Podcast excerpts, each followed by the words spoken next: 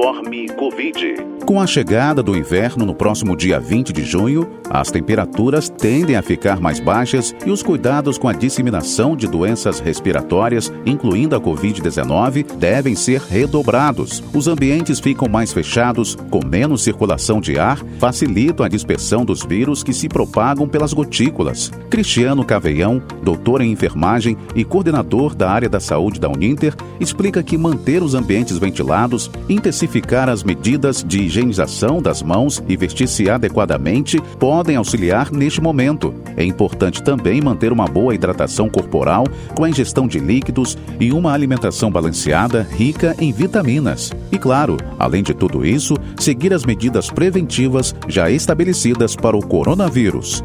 Sistema imunológico. Cavião explica que o frio também interfere no sistema imunológico. Quando estamos no período de inverno, o frio faz com que nosso metabolismo diminua em algumas áreas, e uma delas são as vias aéreas. Assim, o metabolismo de defesa dificulta ou atua lentamente nesse processo, o que pode predispor as pessoas a infecções. Comenta: nesse período é comum um aumento das doenças respiratórias, mas o professor ressalta que vivemos em um momento único Devido à pandemia, os serviços de saúde já estão no seu limite e sobrecarregados, o que pode ocasionar falta de vagas em terapia intensiva para outras doenças respiratórias. Alerta. Informe Covid.